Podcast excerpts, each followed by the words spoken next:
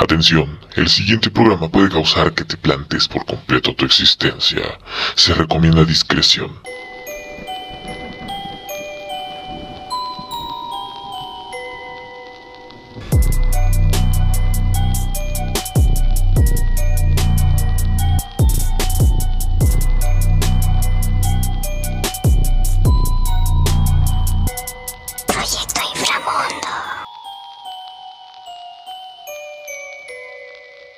Bienvenido o bienvenida a este podcast llamado Proyecto Inframundo.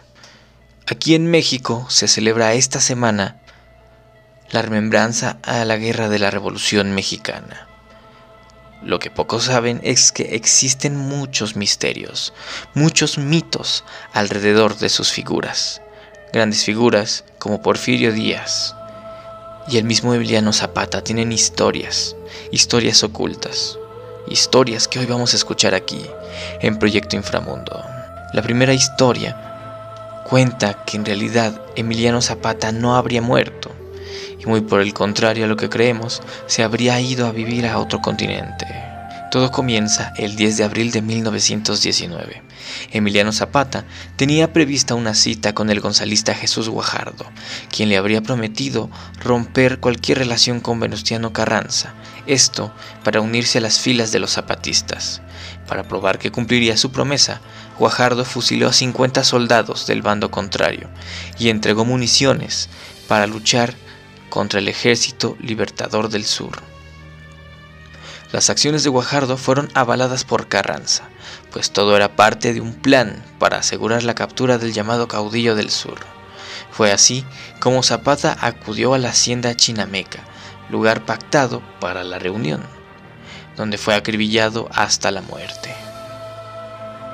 Relatos de la época detallan que al ver que le disparaban a Zapata, este hombre intentó desfundar su arma, pero no lo logró y cayó muerto de inmediato.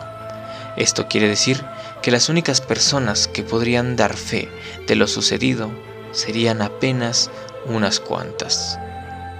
Sin embargo, la gente comenzó a hacer circular rápidamente una serie de mitos alrededor de su muerte, tales como que quien habría muerto en realidad era un conocido de Zapata, o un doble, al que el revolucionario acudía para las tareas difíciles, pero la más descabellada sería aquella que aseguraba que no murió y huyó a Arabia Saudita. De acuerdo con una de las versiones, Emiliano Zapata tenía un doble que solía reemplazarlo. Según relató un viejo compañero de Emiliano Zapata, el hombre de nombre José María Hernández, alias Don Chema, decía que Zapata tenía un reemplazo para que asistiera en su lugar a las misiones más peligrosas. Tiempo después, en 1927, el reportero Pablo Buendía narraría que el propio Don Chema le dijo que lo llevaría a la sierra para visitar a soldados que trabajaron junto a Emiliano, quienes le confirmarían la existencia del supuesto doble. El nombre del doble era Santiago, y quien según Don Chema, ya vestido con los trajes del jefe, podía pasar por el mismo patrón. Se trataba de un plan que aplicaban para confundir a los enemigos por general. No cabe duda que la leyenda más extraña sobre el destino de Emiliano Zapata es sin duda aquella que asegura que el caudillo logró escapar a Arabia con la ayuda de un compadre. Esta versión sostiene que antes de ir a la Chinameca, donde fue citado por Guajardo, intercambió ropa con un amigo a quien se le parecía mucho. Mientras su amigo iba a reunirse con el gonzalista para constatar que la alianza era cierta, Zapata se escondió en un pozo, donde estuvo hasta las 6 de la tarde pero al salir de su escondite se enteró que la tragedia había azotado la hacienda de Chinameca. Mito 2. El Pozo de las Cadenas. Tecate es una ciudad en Baja California, ubicada al final de una peligrosa carretera, que tiene de nombre La Rumorosa. Alrededor de 1910, en épocas de la Revolución, vivía ahí un matrimonio muy pacífico y trabajador. Era una pareja sin hijos, el hombre cultivaba las tierras y su esposa se encargaba del cuidado de la casa. En aquella época no había mucha gente en los alrededores. Un día aparecieron unos hombres que llevaban varias horas caminando bajo el sol ardiente. Muy cansados y sedientos, vieron al hombre que trabajaba en sus cultivos y con total educación le pidieron un poco de agua. El campesino se había bebido ya hasta el último trago, pero pensando en el mal rato que venían pasando aquellos forasteros, los invitó hasta su casa para darles agua del pozo. Allí su esposa los recibió y ellos la saludaron quitándose el sombrero. Bebieron toda el agua que se pudieron, comieron como náufragos y conversaron larga y amenamente. Comenzaba a anochecer y no daban muestras de querer marcharse, así que los amables anfitriones les prepararon un lugar para dormir. Pasadas las horas, un grito rasgó el silencio de la madrugada, un grito que a lo lejos retumbaba avisando la proximidad de la muerte en los alrededores. No se sabe qué ocurrió a ciencia cierta, pero se dice que los extraños eran unos sangrientos delincuentes que intentaron robar al amable hombre. Aquellos extraños con corazón de piedra aparentemente disfrutaban con el sufrimiento de aquellas víctimas que torturaban, pues liquidaron al hombre con una crueldad que nunca habían visto. Lo amarraron con cadenas, le quitaron los ojos, lo echaron al pozo y luego le arrojaron piedras encima para cubrir su cuerpo ahogado. Hay quienes cuentan que por las noches del pozo salen ruidos de cadenas, gemidos y llantos, incluso escalofriantes alaridos de desesperación. Aseguran que hay un alma en pena que busca a su esposa y a los malditos que la asesinaron. Por las mañanas se pueden ver con claridad huellas de sus pies encadenados. Al estar cerca se escucha con claridad el sonido de las piedras chocando contra el agua, y hay ciertos desafortunados que han pasado cerca del pozo y en la madrugada han escuchado burbujas, como alguien se ahogara. Esta es una de las cuantas historias, historias que tiene la Revolución Mexicana, que por cierto es muy interesante te recomiendo la página Leyenda de Terror, de donde ha salido esta historia. Otra, que es una de las historias tal vez más morbosas, es la de Emiliano Zapata. Recordemos que hace poco salió una pintura en la cual se pintaba al ídolo como una persona homosexual. Claro que no se pudo hacer esperar la cantidad de locuras que pasaron. Por si fuera poco, muchas personas lo tachaban, diciendo que ese no era el verdadero. Pero ¿cómo te quedas si te digo que existe la leyenda de que Emiliano Zapata era homosexual?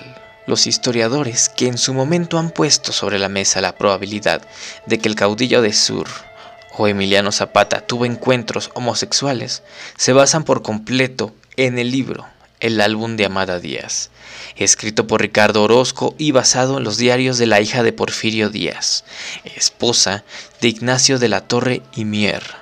Aseguran que en una de las anotaciones, Amada dice que su esposo y Zapata, quien trabajaba para ellos en su hacienda, se revolcaron en las caballerizas. Sin embargo, el libro sí narra la extraña cercanía entre Torreimier y Emiliano Zapata, pero en ninguna de las 186 páginas se mencionan caballerizas o establos, ni alguna escena sexual entre el campesino y el hacendado. En el fragmento, tomando una narración del 31 de septiembre de 1912, Amada señala que a Nacho, como le dice a su marido, le gusta montar el caballo de Zapata y lo prefiere incluso por encima de sus propios equinos, que son finos y pura sangre. ¿De dónde surgió esa estrecha amistad entre mi marido y Zapata? A ciencia cierta no sé. ¿Acaso Nacho lo haya conocido en alguna visita a la hacienda de Atillahuacan? ¿Invitado por Pablo por principio de cuentas? Se preguntaba la hija de Porfirio Díaz, aunque en prácticamente todo el libro se narra la cercanía entre los hombres, que aunque eran bandos contrarios, se ayudaban a mantenerse con vida y libertad. No hay ningún fragmento que señale que había una relación que superara la amistad. Incluso el 16 de enero de 1913, la hija de Porfirio señalaba que su esposo fue detenido en una fiesta de hombres vestidos de mujer, escena de la historia conocida como el baile de los 41. Como ven, esta es otra historia que sobre todo muy pocos conocen y casi nadie tiene lujo de contar. Si la escuchaste fue aquí, en Proyecto Inframundo. Mito 3. El Nahual del Cerro Grande. Durante la época de la Revolución se corrió el rumor de un ladrón capaz de cambiar su forma. Era el Nahual del Cerro Grande. Una terrible criatura acechaba los bosques del este de Colima, un ladrón que era capaz por las noches de tomar forma de animal para poder cometer sus atracos. Los lugareños en ese entonces aseguraban que la criatura era real y procuraban no salir por esos lares. Los colimenses aún se estremecen cuando cuentan que en tiempos de la revolución una criatura deambulaba a los bosques de Cerro Grande al este de Colima, asustando a los lugareños y a los federales que pasaban por ahí. Originalmente habría sido un criminal de poca monta y mediana fama, llamado Teodoro Alonso, a quien la tradición popular se encargó de bautizarlo como el Indio Alonso. Se dice, lo espeluznante de este bandido es que su habilidad para desaparecer después de cometer sus crímenes se debía a un pacto diabólico. Pacto que habría hecho para conseguir la capacidad de transformarse en animal y así esconderse en lo profundo del bosque para nunca ser atrapado. Cuentan que cierto día el náhuatl, que mantenía secuestrada a una joven, cayó enfermo. La chica consideró el momento oportuno para cortarle el cuello y huir.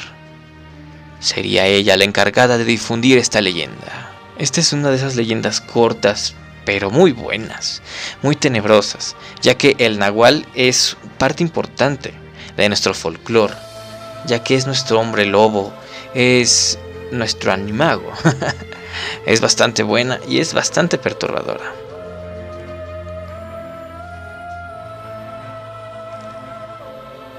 Ahora vamos a investigar sobre nuestro asesino de la semana.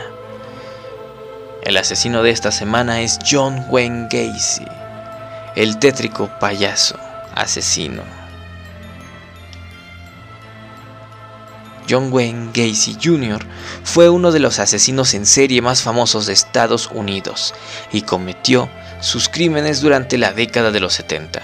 En 1978 fue arrestado y en 1994 ejecutado por la muerte de 33 jóvenes que fueron enterrados en su casa o lanzados al río. Fue llamado popularmente el payaso asesino, porque organizaba fiestas en el vecindario e invitaba a los jóvenes a sus barbacoas de jardín. Mientras entretenía a los más jóvenes, curiosamente, donde tenía enterradas sus víctimas como figura de entretenimiento, él tenía un nombre. Era conocido como Pogo el payaso. John Wayne Gacy Jr era el segundo de tres hijos. Su padre era un machista que siempre le criticaba, además de ser alcohólico, por lo que el pequeño Gacy jamás tuvo una infancia feliz. A los 11 años, tuvo un accidente al golpearse la cabeza con un columpio que le provocó un coágulo de sangre en la cabeza coágulo que pasó desapercibido hasta los 16 años, cuando comenzó a tener mareos. Durante sus años de instituto, su familia se mudó del lugar varias veces, lo que causó que tuviera que acudir a distintos centros educativos y se convirtiera en una persona bastante extraña, con poca estabilidad emocional y aún así, pese a las dificultades, se graduó en gerencia empresarial en el Northwestern Business College. Tras una posición de prácticas, Show Company en 1964 fue promocionado y transferido a Springfield en Illinois. Trabajando allí, conoció a una trabajadora que se convertiría en su esposa, Merlin Myers, y consumaron su matrimonio el año siguiente. Los padres de esta, que adquirieron varios locales de la franquicia KFC, le ofrecieron un puesto de gerente. Gacy aceptó la opción de irse a trabajar.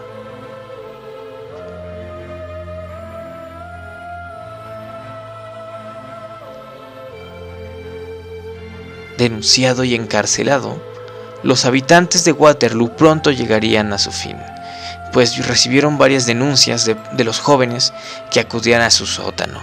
Mark Miller fue el primero que acudió a la policía, afirmando que había sido atado y, y abusado en una de las visitas a la casa del payaso asesino. John Wayne Gacy fue sentenciado a los 10 años. John Wayne Gacy fue sentenciado a 10 años de cárcel, pero su buen comportamiento le permitió estar en la calle a los 18 meses.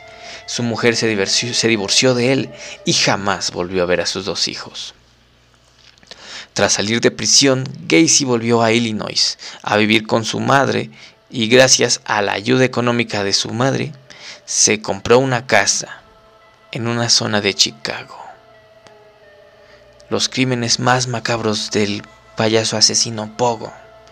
Tras su paso por la cárcel, Gacy se encargó de dejar atrás su pasado y fue bien acogido por los habitantes de la nueva localidad. De hecho, era una persona amable y querida, porque organizaba barbacoas en su hogar. Se disfrazaba de payaso para entretener a los más jóvenes y a los niños que estaban enfermos. Pocos vecinos podrían imaginarse la clase de persona que era. En 1972 se casó con Carol Hoff, pero su matrimonio acabó en 1976, puesto que manifestaba que no tenía relaciones íntimas y había descubierto que se daba placer con revistas de adultos de contenido homosexual. En esta localidad el payaso llevó a cabo docenas de asesinatos, como el de un joven llamado Darrell Samson, que fue a, a su casa y nunca más volvió. Durante esa década, Gacy continuó abusando y torturando, además de asesinando a miles de jóvenes. Algunas de sus víctimas, como Randall Rafflet, Samuel Stapleton, William Carroll, Rick Johnson y Gregory Gotzing, así hasta un total de 33 jóvenes, el más joven de solo 14 años y el mayor de 21. No fue hasta 1977 cuando Gacy comenzó a tener mala fama tras la desaparición de un chico de 19 años. Un joven fue arrestado por conducir su vehículo. Un joven que fue detenido afirmaba que el coche se lo había vendido Gacy. A pesar de que Gacy ya había recibido varias denuncias, no habían sido tomadas en cuenta.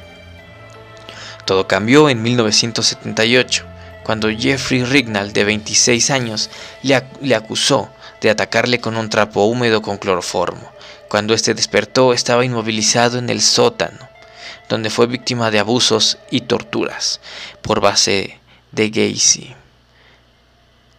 Tras varias horas de sufrimiento, Rignall despertó en medio de un campo, rodeado de nieve y estaba muy dañado físicamente. A pesar de todo, consiguió salir del lugar. Su calvario aún no terminaría, ya que unos meses después tuvo que identificar a su agresor. La policía no le creía entonces contrató a un abogado que solicitó la orden de arresto, y a pesar de que Gacy fue investigado, sorprendentemente quedó en libertad. No tuvo tanta suerte con Robert Priest, su última víctima, ya que dejó varias pistas y no tuvo en cuenta que sus padres le estaban esperando en casa, y sabían que su hijo había ido a ver al caballero Gacy. Como su hijo tardaba en regresar, comenzaron a buscar y contactaron con la policía. Varios agentes fueron a casa de Gacy. Él no tuvo tiempo de esconder el cadáver del chico al que acababa de estrangular. La policía encontró los cuerpos en su casa y el propio Gacy acabó confesando que había arrojado el resto al río. Fue ejecutado en mayo de 1994. Vaya, como se habrán dado cuenta, esta es la historia de un hombre enfermo. Como dato curioso, los psicólogos han aportado distintas opiniones y explicaciones a las causas de la personalidad de este asesino en serie. Algunos señalan la pobre relación con su padre, que además de ser alcohólico le trataba muy mal durante su infancia. Otros piensan que el golpe que recibió en la cabeza y los consecuentes desmayos que sufría tuvieron algo que ver con su macabra conducta.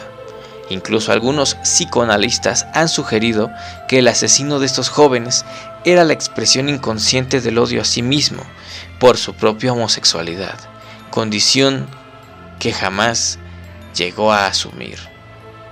Tras su muerte, el cerebro fue extraído, pero el psiquiatra forense que lo examinó, y pese a las especulaciones de muchos profesionales, no encontró anormalidades que pudieran explicar la conducta violenta de Gacy.